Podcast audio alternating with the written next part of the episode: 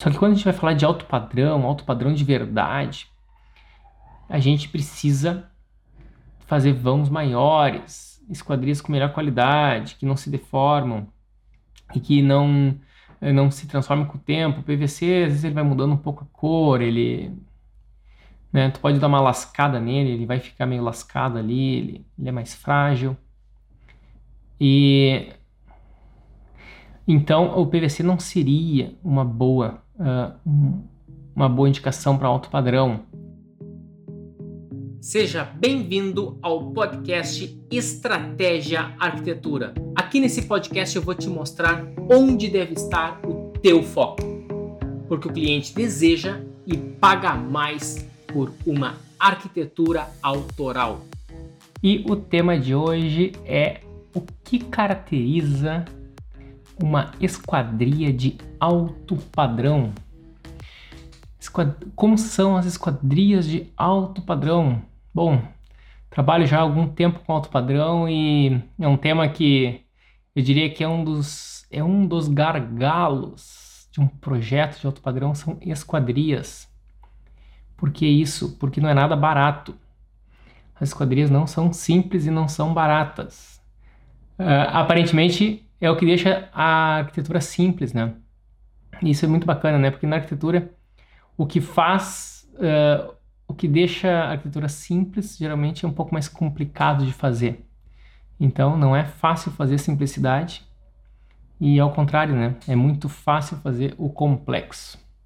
Então hoje o tema é esquadrias, esquadrias de alto padrão na arquitetura. É um tema que geralmente o pessoal não me pergunta muito, tá? Uh, dificilmente alguém vem me perguntar sobre esquadrias, mas eu sempre considerei um, um importante gargalo né, de um projeto.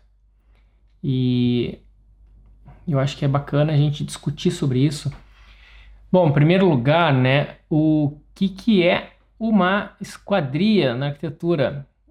Tem uma frase muito legal, né? Isso falando, mais da porta de acesso, que de vez em quando eu lembro dela, que a, o acesso de uma edificação é como se fosse os olhos de uma pessoa, ou seja, a gente precisa olhar, né?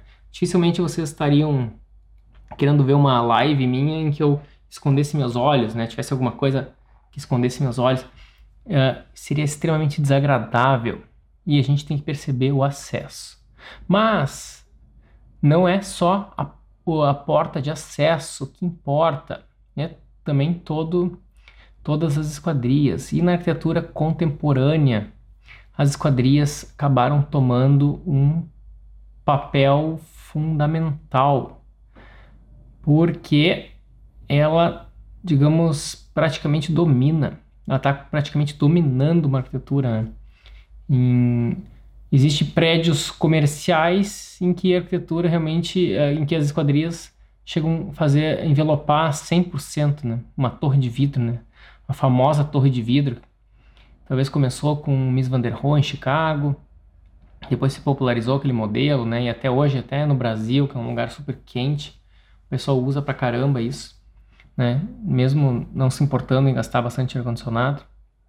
Virou um símbolo de status, isso é verdade a esquadria virou um símbolo de status. E de certa forma é, né? Porque não é barato. Uma boa esquadria não é barata. Então, o que, que não é uma esquadria de alto padrão? Uma esquadria de alto padrão, eu diria que eu tenho um preconceito muito grande com, uh, com PVC.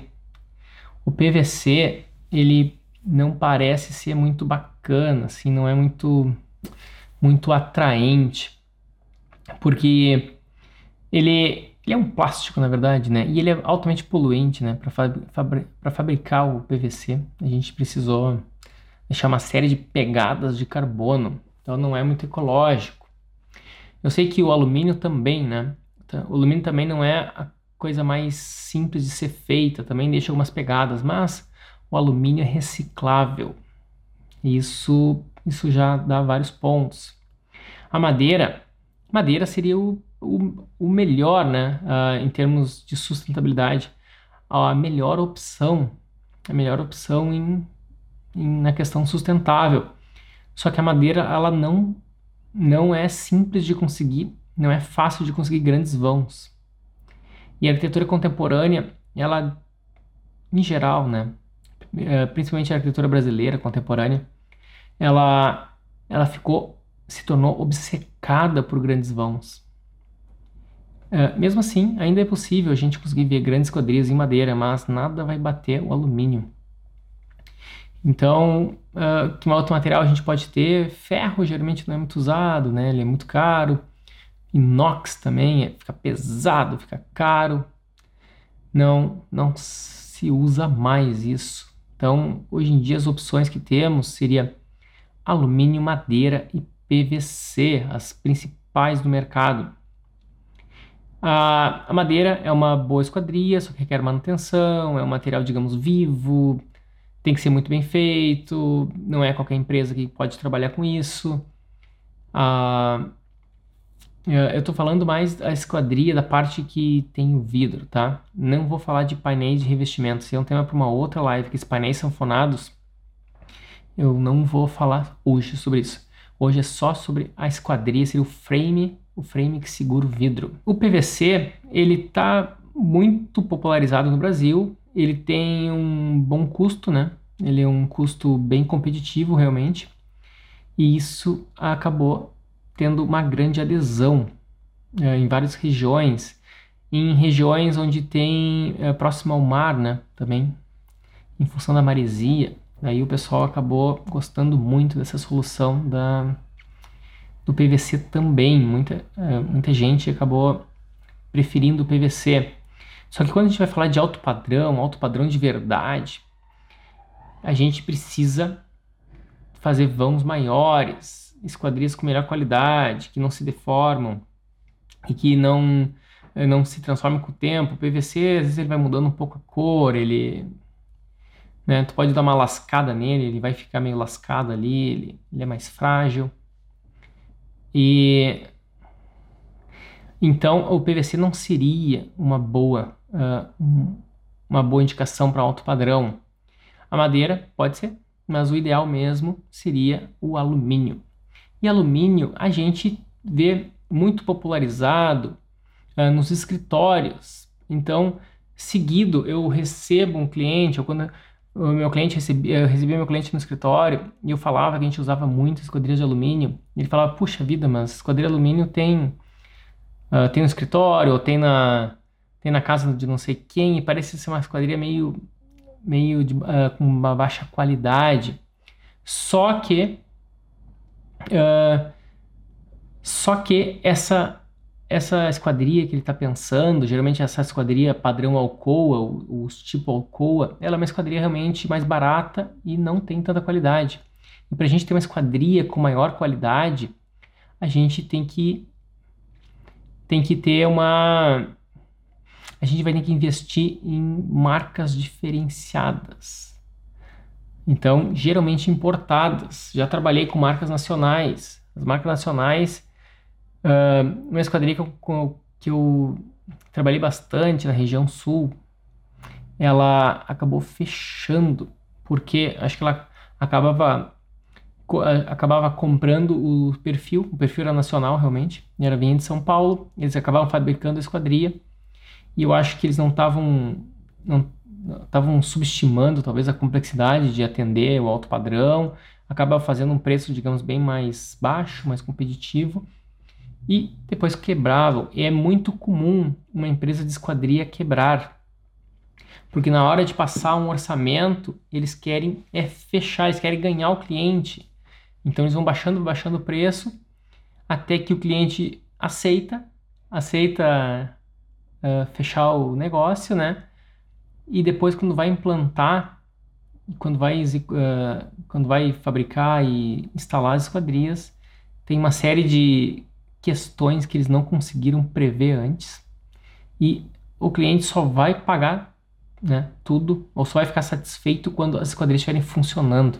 Então a esquadria ou tem que estar tá tudo funcionando ou então não, não tem conversa, né? E isso tem um custo grande, então é muito comum pequenas empresas, esquadrias quebrarem, principalmente essas que trabalham com alumínio. Tá? Então esse é um ponto bem, bem, bem importante que vocês têm que ter presente. E uh, no Brasil eu estou usando muito uh, esquadrias da Schuco. As esquadrias Schuco são alemãs. Então é toda, todo perfil alemã, alemão e daí tem sempre uma empresa local que vai, que vai executar elas, né? Que vai instalar e vai cortar os perfis, né? E vai instalar. E esses perfis, o que que, por que investir num perfil Shulko e não num perfil Alcoa, por exemplo? Mesmo, mesmo quem é especialista em Alcoa aqui vai dizer que a série Gold é muito boa, né? Uh, a série Gold, mas ela, mesmo assim, ela está um padrão bem inferior, tá? Não seria comparável a um perfil importado e não, também não suporta grandes formatos. Então a gente vai ter que voltar para o início, né? Ué, por que grandes formatos?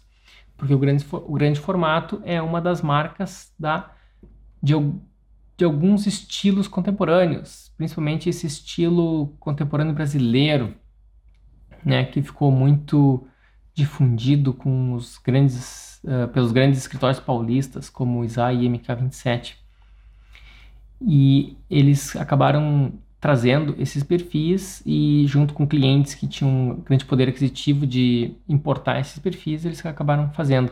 Embora tenham grandes fabricantes nacionais, né, como o Eurocentro, Kik Esquadrias, entre vários outros, que eles também fabricam seus próprios perfis. É, e mas cada uh, nas oportunidades que eu tive de orçar, como eu estou em Porto Alegre, minhas obras são em Porto Alegre geralmente, quando eu estou orçando com eles, esses perfis de São Paulo são caros demais. Acaba não viabilizando. Então a gente acabou conseguindo um excelente custo-benefício com perfis Schuko. Schuko são alemãs, são um perfil alemão de excelente qualidade e tem a possibilidade de ter um perfil minimalista. O que, que é um perfil minimalista da Schuko? Ele é bem mais caro. Aqui tem uma esquadria e a gente está enxergando os frames dessa, esquadrilha. Essa, essa esquadrilha aqui é muito boa. Uh, ela é, embora seja um frame bem robusto, né, bem, bem largo, bem grosso, ele, ele é uma esquadrilha muito, é uma esquadrilha muito boa, vidro duplo e, e tem uma perfeita vedação, uma excelente acústica. Então eu fecho e eu consigo isolar bem o som ela é um, um perfil de eu considero uma boa qualidade. Mas não é um vão tão grande. Vocês estão vendo aqui? Não é um vão tão gigante assim. Agora, se a gente conseguisse fazer uma proporção mais quadrada, isso seria daria uma característica bem mais contemporânea.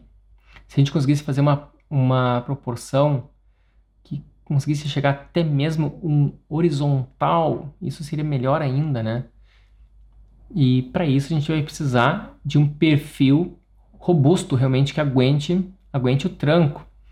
Daí, para isso, uh, ali no, no, Rio Grande do Sul também tem uma tem uma empresa muito boa chamada Cinex e eles importam um perfil italiano. E esse perfil ele ele é muito bom, só que ele é desse tipo aqui. Ele é muito, ele é bem robusto, bem robusto e ele ele tem até talho térmico, né? Uh, talho térmico, acho que é uma expressão italiana, eu acho. É, tem a, uh, não, não, a, temperatura de fora não passa para dentro. E então ele não é uma esquadrilha realmente fica, só que fica bem cara. Enquanto os perfis da Chuco que eu, com que eu trabalho, o, o perfil não tem esse talho térmico. Uh, então não é aquele perfil super indicado para regiões de neve, mas para Rio Grande do Sul tá excelente, tá excelente. E para o resto do Brasil então nem se fala, né? Uh, o que, que, é uma coisa, uma característica horrível de uma esquadrilha? É a gente ouvir o vento passando por ela, uh, vedação também, né? Ou então regiões com muito vento, o vento vai atravessar essa esquadrilha. E essas quadrilhas mais baratas têm uma tendência a acontecer isso. E quanto maior tu usa a tua esquadrilha, maior a chance disso acontecer. Então, para trabalhar com grandes formatos, que é uma característica do alto padrão contemporâneo no Brasil, a gente vai precisar, uh, vai precisar de esquadrias de grande formato e geralmente essas esquadrias são importadas, nem sempre, mas muitas vezes, ou pelo menos de, de excelente qualidade. Entre as esquadrias importadas, as mais famosas são as uh, Panorama. Panorama é muito famosa e ela ficou muito famosa porque ela tem apenas apenas 2 uh, dois centímetros né, de, de o perfil, ao invés de tu enxergar tudo isso de perfil, essa grande faixa ali que chega a dar mais de 10 centímetros, nas panoramas tu enxerga apenas 2, 2 centímetros. E eles conseguem fazer tudo isso com 2 centímetros e não, e não, não são esquadrias pequenininhas assim, são esquadrias gigantes. A mais famosa e talvez a mais cara de todas é a, é a Vitrosca. E essa é muito, muito cara eles fazem relógios e esquadrias. É uma empresa que realmente tem uma precisão incrível. São suíças essas empresas. Então, são de excelente qualidade e os preços são astronômicos. A gente vai fazer uma casa e vai usar, vai tentar orçar essas esquadrias. É fácil, fácil, passa de um milhão só em esquadrias, né?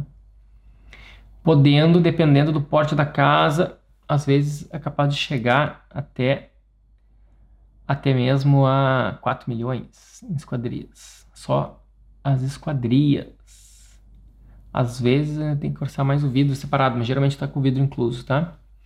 Vidro. Vidro é uma outra questão super bacana, né? Mas antes de entrar no vidro, falar da esquadria. A Chuco tem dois perfis. Tem o perfil tradicional, que se não me engano é o 75, alguma coisa assim.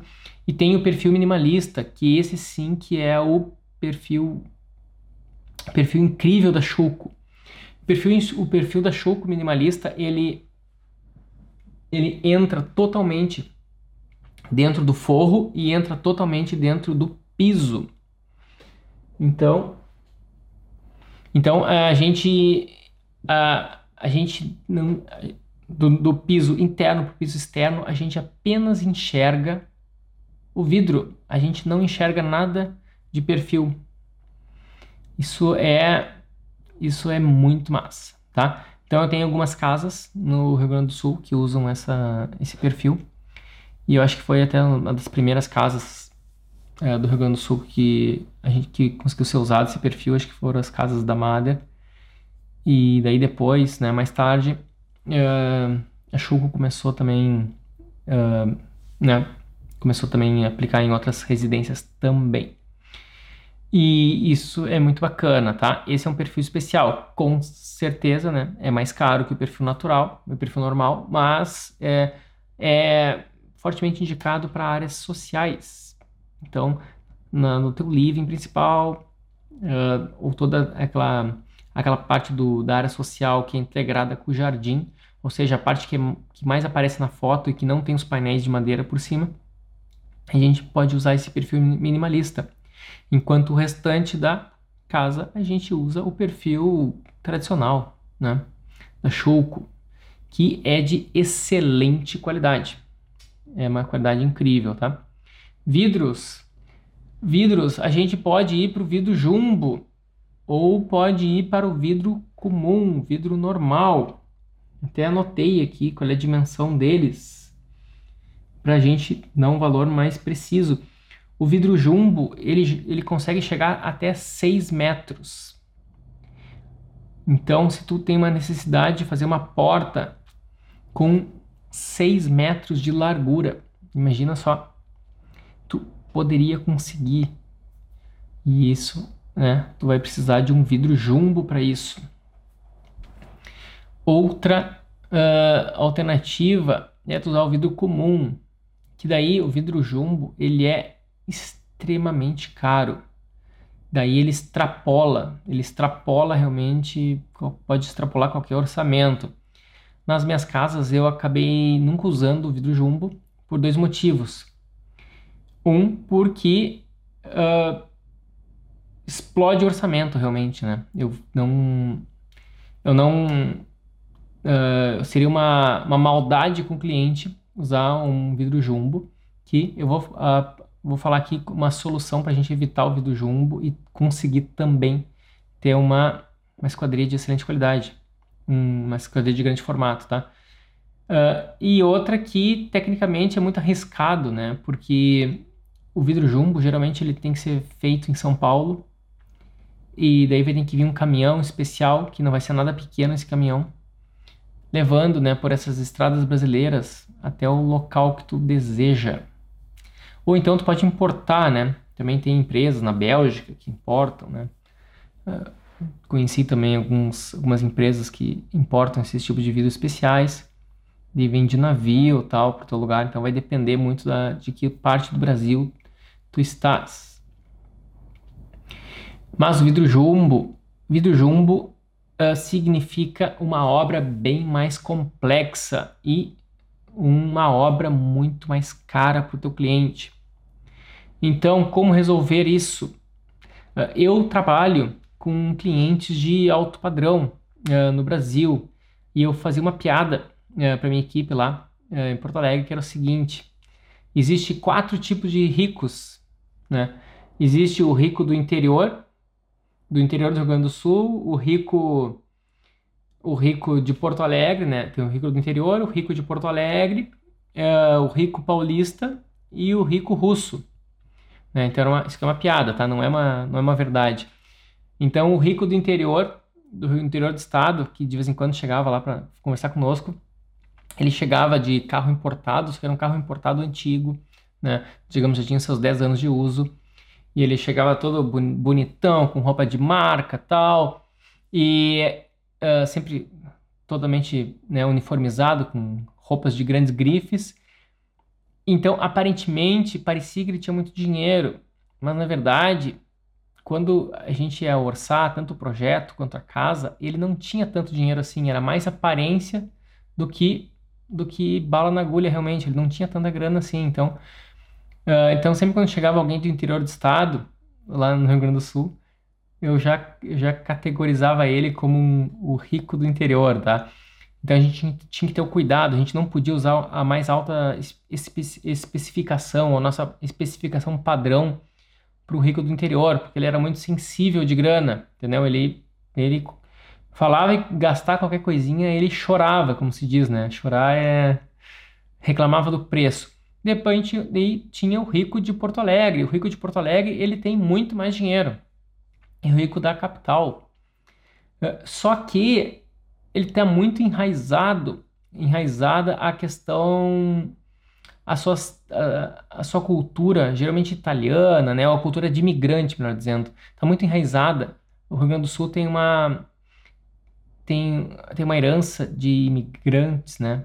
Uh, eu sou, sou descendente de imigrantes, né? Tenho passaporte italiano. Então, os imigrantes gaúchos, eles sofreram muito ao chegar. Então, por mais que eles tenham quase que todo o dinheiro né, que alguém pode gastar, eles têm uma mania de um hábito de economizar. Então eles têm o dinheiro para gastar o que for, mas eles não gastam porque eles não querem gastar aquele dinheiro deles eles acham ter um, ter um certo, uma certa convicção que é errado gastar tanto, tá? Embora eles tenham dinheiro. Então esse é um tipo de rico com o qual eu também já convivi. E tem o rico paulista. O rico paulista, né, segundo essa piada que eu, que eu contava lá no escritório, é os clientes do Zai, digamos assim. Eles têm muito dinheiro e eles dão carta branca, né? Gaste o que for necessário e né? Só apenas execute, tá? Então é o rico carta branca e tem o último da lista, né? Que é o rico russo. O rico russo, além de ter todo o dinheiro para fazer carta branca, ele também quer entrar pro Guinness. Então ele não é, ele não apenas dá carta branca, mas ele quer, ele vai pedir para o arquiteto faça algo para a gente ir pro Guinness. Então é, é algo mais, mais extraordinário ainda, tá? Então, geralmente, eu estava atendendo os, os ricos ou de Porto Alegre ou então ricos do interior. Daí, com o interior, a gente é mais desafiante fazer o projeto, porque ficar fazendo fazer um projeto muito bonito com, com, com um orçamento mais baixo é extremamente complicado. Fazer projeto bonito com um orçamento mais alto é mais fácil, é bem mais fácil, bem mais fácil. Então, como é que a gente faz para equilibrar essa questão de, de orçamentos? A gente vai ter que otimizar, essa é a palavra. A gente vai ter que otimizar esquadrias, otimizar a dimensão de esquadrias, otimizar a. Uh, otimizar tamanho de vidro, né? E na verdade tudo isso tem a ver com vidro. O vidro comum, o vidro comum ele tem uma dimensão em geral de 2 metros e meio, né? De 2 metros e meio por 13,20. 2 metros, 2 metros e meio por 13,20 significa o seguinte: se tu quer usar esquadrias que tenham que tenha 2 metros e meio, tu vai conseguir fazer, porque se o teu pé direito tem 2,60 metros, tu vai cortar, então tu vai conseguir até 2,5 metros. e meio. Esse é a esquadria que tu conseguiria ter. Uh, então, tu vai conseguir, usando o vidro comum, tu consegue fazer esquadrias até 2,5 metros. e meio. Só que algumas empresas, como a Guardian, eles têm alguns vidros, digamos, que é uma tiragem um pouco especial, mas tem o mesmo valor de um vidro comum, não, não, é, não é categorizado como vidro jumbo, é um vidro, digamos, é um vidro comum especial, tá? Vamos chamar assim. E às vezes tem que, tem que pedir com uma certa antecedência, mas ele tem 2,60 por 3,5. E daí tu vai me dizer, mas Leonardo, se um é 2,5 por 3,20 e esse é 2,60 por 3,60, tá muito parecido. É bem pouca diferença. Qual é a, qual é a mágica disso? mágica é que tu pode girar ele. Em vez de tu pegar o vidro assim e cortar aqui e fazer a tua esquadria, que vai ter 2,5 de largura, por, por 2,60, vamos supor que tu use um pé de 2,60, se tu usa o outro vidro que já tem 2,60 por 3,5, tu pode virar ele e tu vai ter então um vidro de 2,60 de altura por 13,5. Então tu conseguiria ter esquadrias com 3 metros e meio cada uma. Isso é bem alto, é bem largo. 3 metros e meio cada uma e usando um vidro simples, um vidro comum, digamos assim, tá? Não entrando na categoria vidro jumbo. E essa é uma maneira de a gente conseguir grandes formatos na arquitetura é basicamente, eu não estou dizendo que tem que usar exatamente essa medida, tá? Mas o que tem que fazer é o seguinte, tu vai pegar o teu telefone e tu vai entrar em contato com os fabricantes de vidro da tua região e tu vai perguntar para eles qual é os tamanhos de vidro que tu trabalha. E daí eles vão passar o tamanho dos vidros e tu vai perguntar, ok, tem algum vidro maior que esse? É somente vidro jumbo? Quanto custa o vidro jumbo? Quanto custa o vidro comum? Uh, e se é possível fazer vidro duplo, se na tua, na, se na tua região isso faz sentido. Uh, e temperado, laminado, como é que ele funciona? Vai então começar a botar isso no projeto. Quando é que a gente começa a discutir ah, essa questão de vidro no projeto? No meu caso, eu inverti a ordem. Ao invés de falar isso quando a gente entra no executivo, a gente começa a definir as nossas casas desde lá do início, quando a gente está definindo a estrutura. Então, algumas casas que a gente fez, a gente começou a definir o vão da estrutura pela dimensão do vidro que a gente conseguia. E a gente conseguiu maximizar, uh, maximizar nossas esquadrias, porque fica muito mais bonito aquelas grandes portas em que tu põe o montante das esquadrias exatamente alinhado com a tua estrutura. Isso faz toda a diferença. Esses essa série de detalhes que eu estou trazendo aqui é, é, crucial quando a gente quando a gente cons, a gente conseguir ter uma arquitetura de de um padrão bem mais alto, tá? Não estou falando só padrão de padrão do cliente, mas também uma arquitetura com uma arquitetura de maior qualidade, entendeu? Uma arquitetura mais classe A, tá? É, tem que estar tá tudo bem alinhado, tem que estar tá tudo muito bem modulado.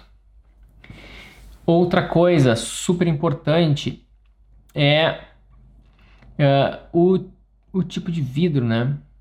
Então, a cor do vidro. Eu gosto muito de trabalhar com vidro incolor, tá? Eu gosto bastante de evitar os vidros uh, muito espelhados. Isso aí, para mim, não eu acabo não me agradando muito. Uma coisa super bacana sobre esquadrias, a cor do frame, né? Super importante. Tem muita gente que usa uma cor que é chamada inox. Tem muita gente que gosta das esquadrias pretas ou ou essa, esse cinza super escuro, né? Essa cor chumbo, eu gosto bastante dela também. Uh, muitas vezes eu acabo usando essa cor como se fosse um inox, como se fosse um cinza, tá? E eu evito, uh, fujo, fujo totalmente, né? Das esquadrias que tentam imitar madeira quando não são madeiras, quando não é madeira. Isso eu acho, acho que fere muito os conceitos uh, o conceito das, da arquitetura contemporânea, né? A arquitetura contemporânea ela busca a verdade, a verdade dos materiais. E aí que está a sofisticação. Se tu lascar uma madeira, o que tem dentro dela tem madeira, continua sendo madeira. Se tu lascar um pedaço de ferro, o que tem dentro? Ferro, né? Se tu lascar um alumínio, melhor ainda, né? Então, se o alumínio for da cor natural, que nem aqui tem, né? Um alumínio. Então, se eu lascar esse alumínio aqui, ele tem alumínio dentro. Tem alumínio dentro, então, teoricamente, não é um problema. Nem pintura tem. Então, a gente tenta minimizar e todas as cores que a gente quer dar, a gente dá pelo material que a gente vai usar. Então, se a gente quer ser mais extremista nessa questão, a gente pode uh, a gente pode, se a gente quer ser mais extremista nessa questão, a gente pode usar, a gente pode escolher nossas cores só pelos materiais. Então, quando tu quer cinza, tu vai pro alumínio. Quando tu quer um vermelho, tu vai para um cortem. Mas só que esquadria não funciona bem com cortem, tá? Só se ela for um alumínio que imita cortem. Mas cortem ele tá em processo, né? Tá em transformação, tá enferrujando, daí não vai fazer esquadria em cortem. Mas tu vai usar num painel de revestimento daí. Eu uso muito, inclusive, adoro, adoro cortem. Uh, tu quer usar uma pedra, né? Daí tu vê a cor que tu quer da pedra e isso é muito bom na arquitetura contemporânea, porque se lascou, se lascou, tu, tu tem uma parede toda bege com pedras, né? E a pedra tem uma cor amarelada, bege. Daí lascou a pedra, o que, que tem embaixo? Continua a pedra, a pedra bege. Então uma arquitetura, uma arquitetura de alto padrão, ela tem menos manutenção. E uma arquitetura mais barata, ela é uma parede que é feita de papel, feito de, de gesso cartonado, né? Tu dá um barulho, dá, umas dá um, um barulhinho na parede ali, dá um toque-toque na parede, dá aquele barulho oco. É, lá no Rio Grande do Sul, a gente é obcecado né, por parede dupla. Parede dupla de tijolo maciço. Acho que como nem todo mundo aqui é do Sul, todo mundo vai pensar que isso é um exagero. Lá no Sul acaba sendo um certo padrão para alguns, alguns clientes. Leonardo, você já usou vidro canelado? Tem alguma diferença técnica? A gente usa o vidro canelado uh, em projetos de interiores aqui na Inglaterra, a gente está usando muito como divisórias. A gente usa muito. Em fachada eu não uso. Uh, quando eu estava na Itália, eu descobri uma coisa chamada U-Glass. U-Glass é o perfil U, a letra U. É um vidro que tem um formato de U. São umas. Né, acho que no Brasil talvez alguém está tá começando a usar. Esse é um vidro muito barato aqui na Europa, extremamente barato e ele, ele não tem muita nitidez, não tem muita transparência. Então, ele é usado, você tem que escrever no Google, tá? O glass, né? A letra U e glass, glass de vidro. Os americanos falam glass, os britânicos falam glass. Então, tu usa... Uh, e esse U glass seria um canelado numa escala gigante se tu quisesse usar numa fachada em que não é visto, em São Paulo o pessoal está usando em alguns prédios isso. No Rio Grande do Sul não lembro de ter visto. Acho que no Brasil é um pouquinho caro, tá? Mas aqui na Europa é muito barato. Muito barato isso.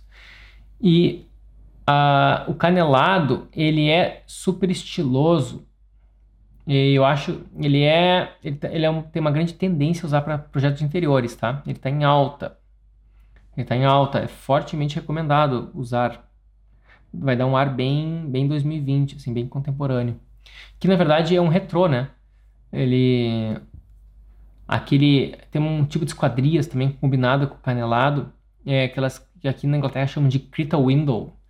Crita Window é umas esquadrias que são quadriculadas. Então tem uns quadrados grandes, assim, em torno de 40 centímetros, cada um 50 centímetros, que vem da herança industrial. Então a Inglaterra é o berço da Revolução Industrial e as esquadrias das indústrias antigas, né, desde lá da época do, do EPA, como se diz, uh, dessa época antiga, as esquadrias não conseguiam ter grandes formatos, então para o vidro uh, era muito mais fácil tu fazer diminuir o vão do vidro, então por isso que fazia vidros bem pequenos também ficava mais resistente.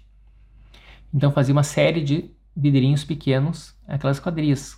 E agora está voltando, né? Já faz um tempo que aqui na Inglaterra isso virou uh, virou uma febre por aqui e também é muito combinada esse tipo de esquadrias com vidro, uh, vidro canelado. No Brasil, acho que isso também está começando a se usar. Porque hoje em dia a gente pesquisa tudo na internet, né? Então hoje em dia é muito rápido, né? Quando vem uma influência, uma tendência chega por aqui, é facilmente já chega por aí também. Uh, Erickson, putz, Leonardo, perdi a tua live, como faço para revê-la? Tô no escritório só agora.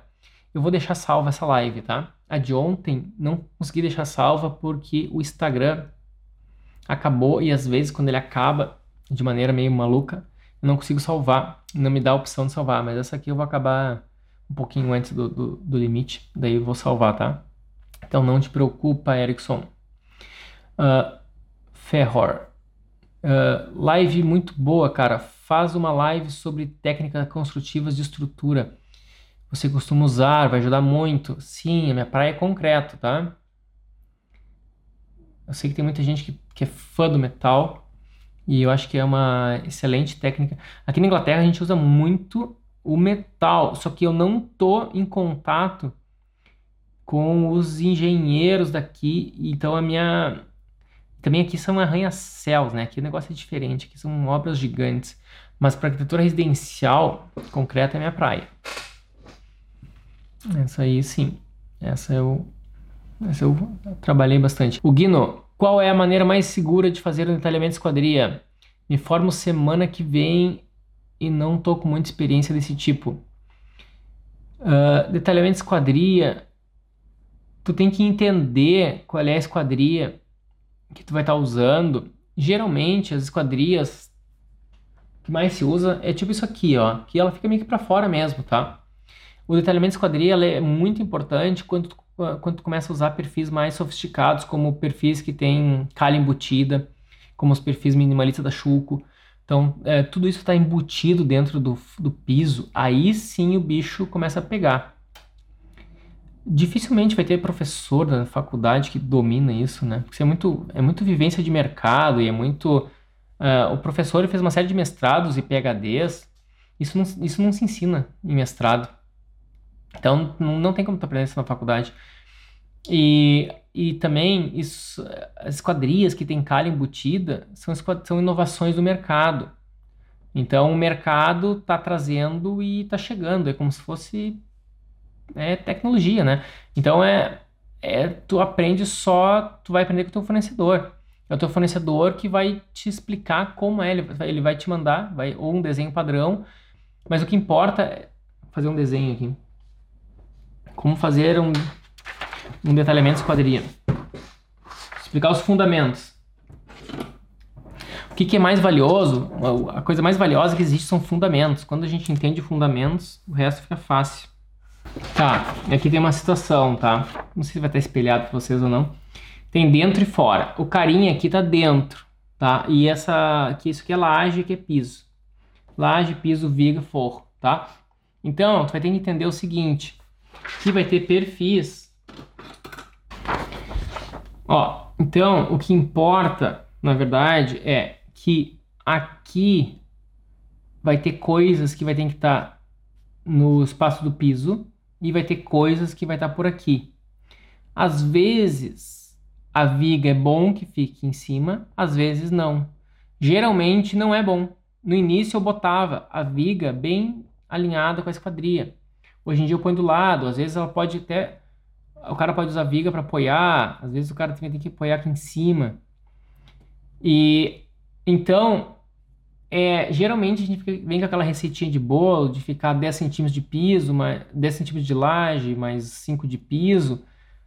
E aqui também, isso aqui ainda tem outra coisa, né? Que é uma coisa chamada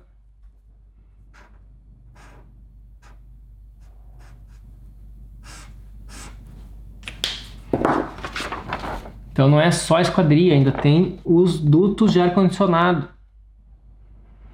Então tu vai ter que fazer uma gestão de tudo isso aqui, né? De viga, esquadria, ar-condicionado. Então essa questão dos do, dessas dimensões, isso aqui é o que mais é um, é um dos momentos mais críticos de um projeto de alto padrão, porque o projeto de alto padrão não tolera dentes, ele não tolera desalinhamentos. E para tu fazer, tu, olha só, se tu for estudar a arquitetura do MK27, estude MK27 do Márcio Kogan e companhia, eles uh, tu vai ver a obsessão formal que, aquela, que aquele pessoal tem.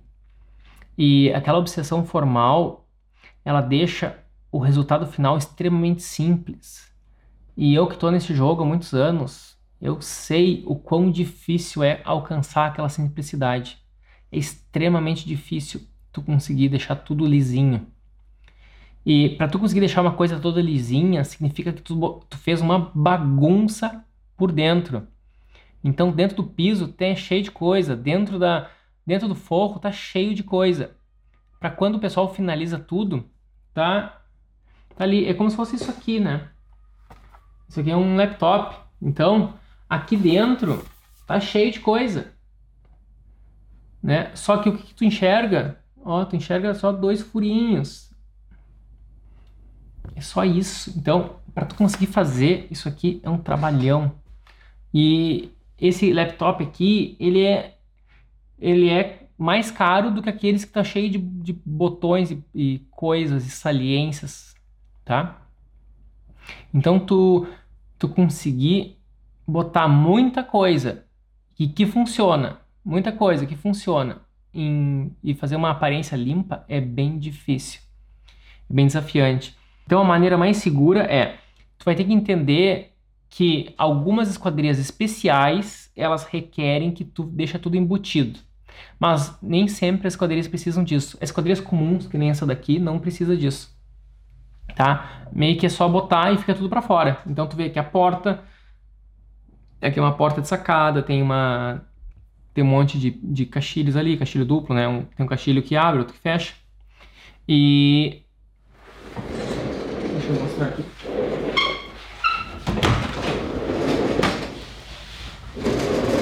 E aí e é isso, né? Então é muito simples, tá? Isso é muito tranquilo. Vamos ver. Tem mais uma perguntinha aqui. Sensacional informação. Leonardo, muito interessante isso. Excelente essa comparação. É isso aí, pessoal. A comparação facilita o entendimento, realmente. Tá? Então, para esquadrias, é... a se tem alguma esquadria que é mais complicada de, de fazer e de pensar, é a da sala, é do living. Uh, depois também tem a dos quartos. Daí tu vai ter que botar os painéis de madeira. Isso é um tema para uma outra live, painéis de madeira.